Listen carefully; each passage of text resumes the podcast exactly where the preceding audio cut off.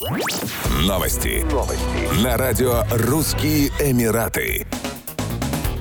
Национальное консультативное бюро Объединенных Арабских Эмиратов начало рассматривать проект строительства подводной железной дороги в Индию. Предполагается, что подводный поезд будет курсировать между Мумбаем, который считается финансовой столицей Индии, и портовым городом Фуджейра. Проект впервые начали обсуждать еще в 2018 году. Как ожидается, подводный поезд сможет двигаться со скоростью до 1000 км в час. Таким образом, время в пути составит около двух часов, ведь протяженность подводной железной дороги будет составлять 2000 километров.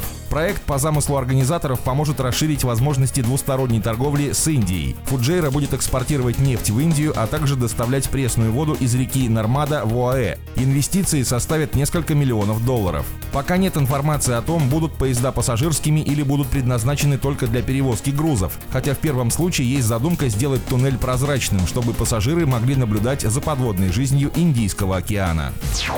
Министерство обороны Объединенных Арабских Эмиратов заявило, что размещение на авиабазе Аль-Дафра эскадрильи военно-воздушных сил США, состоящей из штурмовиков А-10, не связано с обострением Палестино-израильского конфликта. Министерство обороны ОАЭ опровергает распространенные некоторыми мировыми медиа утверждения о прибытии американских военных самолетов на базу Аль-Дафра для оказания поддержки Израилю. Министерство указывает на безосновательность этих утверждений, поскольку американские самолеты прибывают на базу Аль-Дафра уже несколько месяцев в соответствии с заранее установленным графиком в рамках военного сотрудничества между ОАЭ и США, что никак не связано с событиями, происходящими в настоящее время в регионе, говорится в заявлении ведомства. Ранее газета The Wall Street Journal сообщила со ссылкой на неназванного представителя Пентагона, что эскадрилья американских А-10 будет размещена на авиабазе Аль-Дафра, расположенной в Абу-Даби. По сведениям издания, несколько самолетов уже прибыли в ОАЭ для оказания помощи Израилю в борьбе с радикальной палестинской группировкой Хамас и предотвращения новых нападений.